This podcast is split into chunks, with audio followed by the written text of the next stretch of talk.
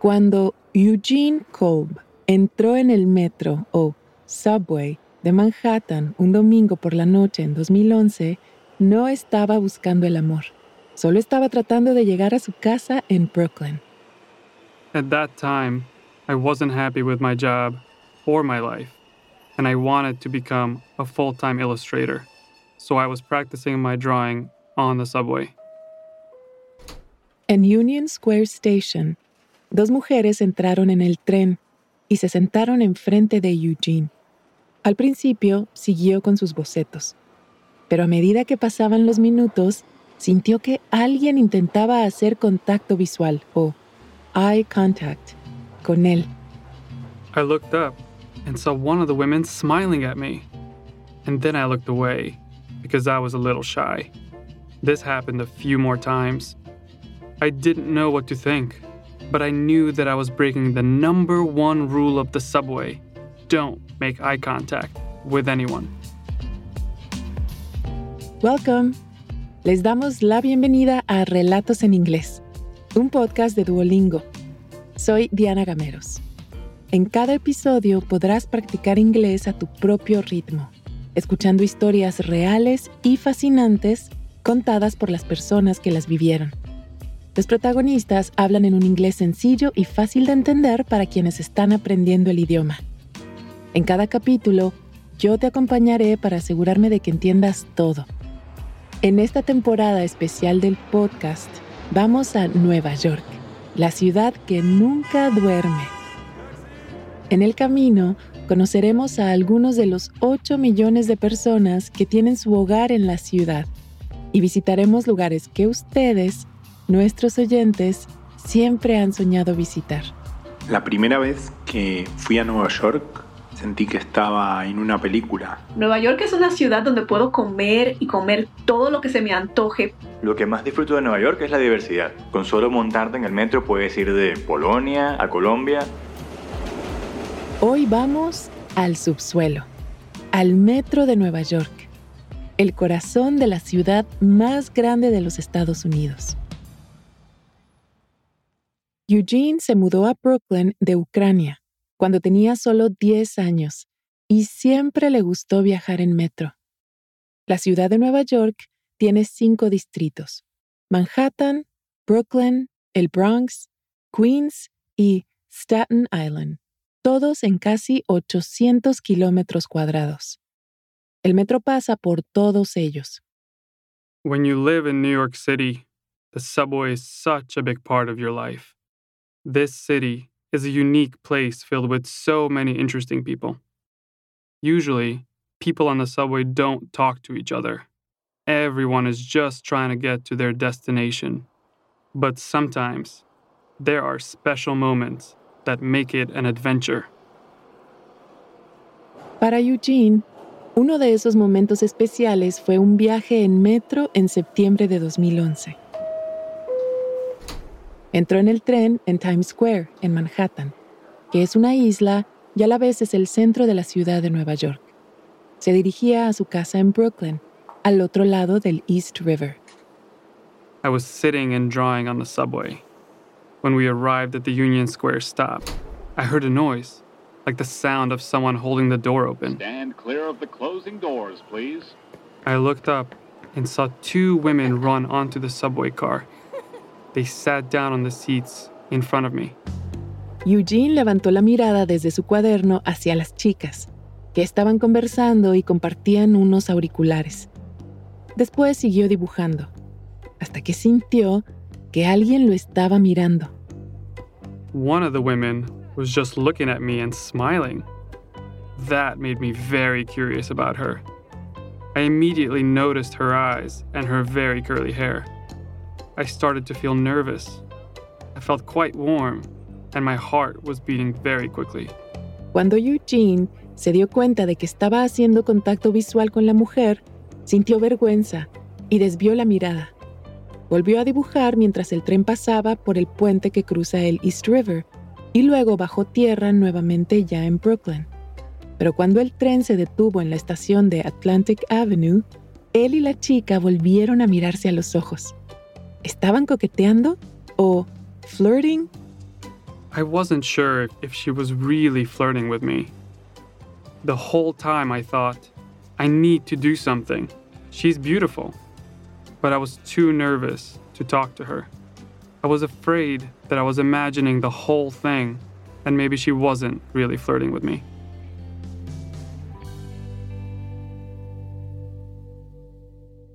Habiendo vivido en Nueva York la mayor parte de su vida, Eugene sabía muy bien que la regla número uno del metro es métete en tus propios asuntos.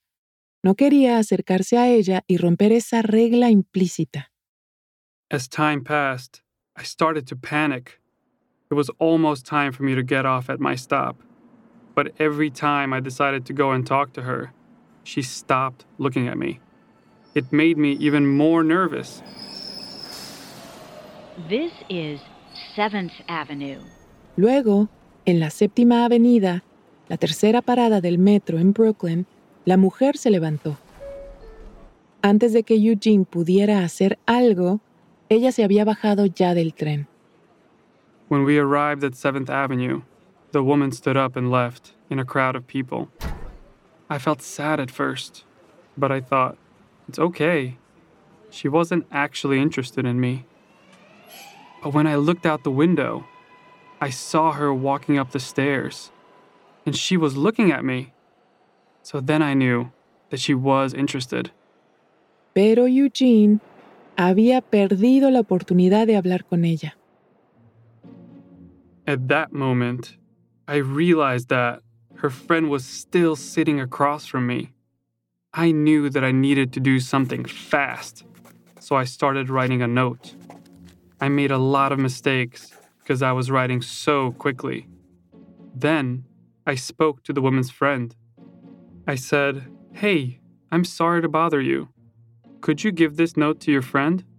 En la nota, Eugene había escrito, I know this is strange, but I think you're very interesting. Would you like to have coffee or tea with me? My name is Eugene, and my phone number is 718-208. La chica lo corrigió diciendo que eran primas, no amigas. No parecía gustarle que Eugene hubiera roto la regla número uno del metro. And then, at the next stop, she got off the subway. I didn't think anything was going to happen. I really didn't think that she was going to give the note to her cousin, but I was still proud of myself for trying. I think I even told my mom afterward. Los días pasaron. She didn't call me on Sunday. Then Monday, Tuesday, Wednesday, Thursday passed. I assumed that she didn't get the note. Cinco días después, sonó el teléfono de Eugene. La persona al otro lado de la línea dijo que era Clara, la chica del metro. Eugene no podía creerlo. I answered the phone, and it was Clara. She was nervous. It was a total surprise. She actually called me. It was real. Una vez superados los nervios, quedaron para tomar un té y acabaron pasando cinco horas juntos en su primera cita. I immediately felt comfortable with her. We got along so well. Later, I found out that her cousin gave her my note immediately, and her mom really wanted her to call me. But she was just shy. En 2021, Eugene y Clara celebraron no solo el décimo aniversario de su encuentro, sino también su décimo aniversario de boda. Before I met Clara, I never talked to strangers, and especially not on the subway. I was never very good at talking to women. It always made me super nervous. Pero el encuentro que hizo posible su historia de amor ha llevado a Eugene a conectarse más con desconocidos o strangers, incluso en el metro. I am still that same shy person. It's difficult for me to talk to strangers, even though I want to be more outgoing. But I talk to strangers more often on the subway now, and I have conversations that I really enjoy. New York City is filled with so many interesting people, and the subway is like a moving museum. So, even if you just share a laugh with someone for a minute, it can be wonderful.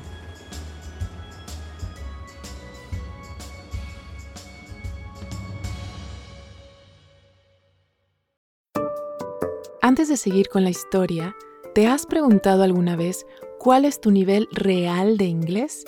Friend. Home. Bring in. Cheer up. El Duolingo English Test es una forma cómoda, rápida y barata de saberlo.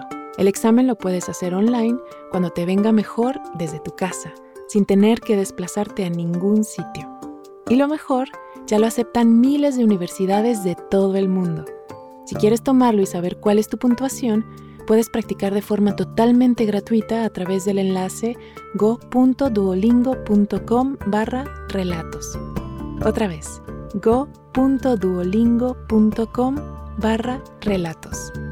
Ahora volvamos a nuestro episodio de hoy.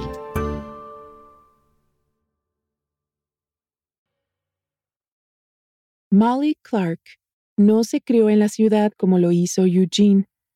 Se mudó a Nueva York desde los suburbios o suburbs de Filadelfia en 2015 para estudiar en la Escuela de Artes Tisch, parte de la Universidad de Nueva York, NYU. Soñaba con dedicarse a la comedia, pero nunca se había imaginado que viviría un choque cultural tan grande. I grew up in the suburbs, so New York City was a very different experience for me. I picked NYU instead of a university in California because it has a great film school, and I wasn't ready to move so far from home. But I knew that it wasn't a school with football games and a traditional campus.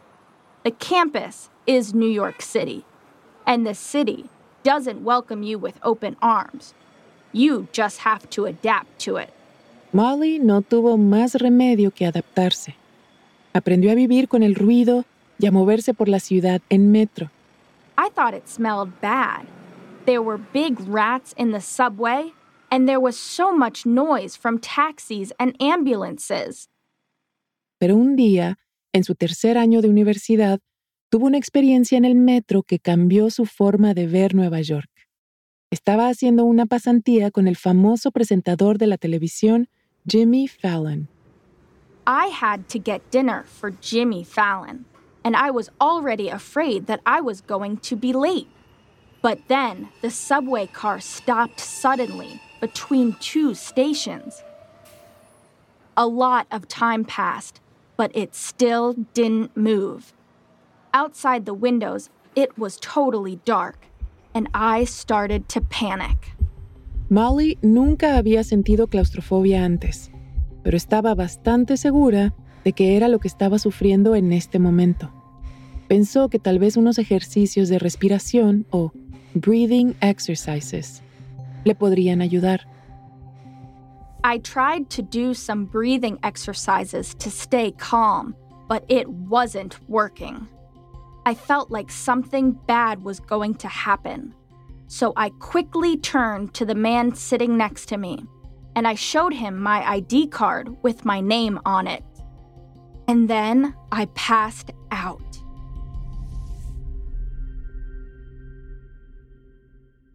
Molly se desmayó o passed out. Cuando se despertó, varias personas dentro del tren intentaban reanimarla. Una señora le ofreció un refresco. Para Molly fue un alivio escuchar por el altavoz que el tren se acercaba a su parada. This is 23rd Street. After that day, I started to feel claustrophobic every time I was on the subway. For a while, I took taxis to avoid the subway. But I didn't want to be afraid anymore, so I started making myself take the subway. Sometimes I rode it at night with no destination, just to make it feel normal again. Pero Molly comenzó a tener claustrofobia en otros lugares, como una vez cuando tuvo que montarse en un ascensor lento y estrecho del campus de NYU para ir a clase. Se sintió atrapada o trapped. The elevators are small and crowded, and they're old, so they move very slowly. They made me feel trapped. Un día de 2018, para calmar su claustrofobia en el ascensor, Molly decidió alegrar el ambiente con un poco de humor. Se le ocurrió una presentación cómica, o skit. I love doing little skits. So one day, I was in the elevator when it was full of people, and I pretended to be the operator of the subway. This is a northbound elevator. Stand clear of the closing doors. Molly arrancó algunas risas en el ascensor y publicó el video de su sketch en Instagram. Sometimes comedy comes from pain and stress. Many comedians find humor in difficult experiences. So the horrible experience of passing out on the subway actually helped me with my work. El post de Instagram obtuvo algunos likes, pero nada extraordinario. Luego, en 2020, Molly volvió a publicar el mismo video del ascensor en su nueva cuenta de TikTok. It was 2020, in the middle of the pandemic, and during that time, a lot of people in New York were avoiding the subway. It was a big part of our lives. So, in a strange way, people missed it. Y esta vez el clip se volvió viral. A medida que llegaban los likes, Molly recibió un mensaje privado de alguien especial. I was at home and I got a message from Charlie Pellet. His voice is one of the voices of the New York City subway. Charlie Pellet es un conocido periodista de radio en Nueva York, famoso por decir las siete palabras que los neoyorquinos escuchan siempre que viajan en metro. Stand clear of the closing doors, please. Las puertas se cierran. Apártense, por favor. I couldn't believe it. Before then, I didn't think the voices I heard on the subway were human. I just thought they were robots. Charlie le había escrito a Molly para decirle que su video de TikTok le había alegrado el día. Incluso le mandó una nota de voz de él mismo diciendo su famosa frase para que la compartiera con sus seguidores de TikTok. It made me laugh out loud. I've got seven words for you and your fantastic followers. Stand clear of the closing doors, please. I posted a new TikTok to tell everyone what happened. I shared Charlie's voice memo, and it went viral too. Then, the next day, I got emails from two more people who are voices of the subway. It was so cool. Las voces del metro eran de personas reales, y estas querían hablar con Molly. La ciudad empezaba a sentirse mucho más pequeña de lo que había pensado. Pero entonces sucedió algo todavía más inesperado. One day, I opened my email and saw a message from the MTA. They told me that they saw my viral video and they asked me to come to their office. They wanted me to record my own subway message. La MTA, o Autoridad de Transporte Metropolitano, es la agencia del gobierno que gestiona el metro de la ciudad de Nueva York. Y querían grabar, o record, la voz de Molly. Ella se iba a convertir en una de las voces del metro. When I visited the MTA office, they gave me a tour. It made me feel less stressed about taking the subway. They have a huge control room, and someone is always watching. They know the location of every subway car, and they know when there are any problems. So, if you're not moving, someone is already trying to fix it. El mensaje de Molly se puso por un tiempo en la estación de la calle 14 en Manhattan y recordaba a los pasajeros que se pusieran el cubrebocas. One day, no one knew who I was. And the next day, everyone heard my voice on one of the busiest subways in the world. New York has a reputation of being a mean place. But when you're there, people want you to be a New Yorker and be a part of the city. So when the video went viral, the whole community saw it and liked it. There was so much love, and I felt accepted by New York. Molly Clark es comediante y vive en Manhattan. Nuestro primer narrador, Eugene Cole, es un ilustrador de la ciudad de Nueva York. Este episodio fue producido por Madeline Gunderson. Gracias por haber escuchado Relatos en Inglés. Nos encantaría saber qué te pareció este episodio. Puedes enviarnos un correo electrónico a podcast.duolingo.com o también puedes enviarnos un mensaje de audio por WhatsApp al más 1-703-953-9369.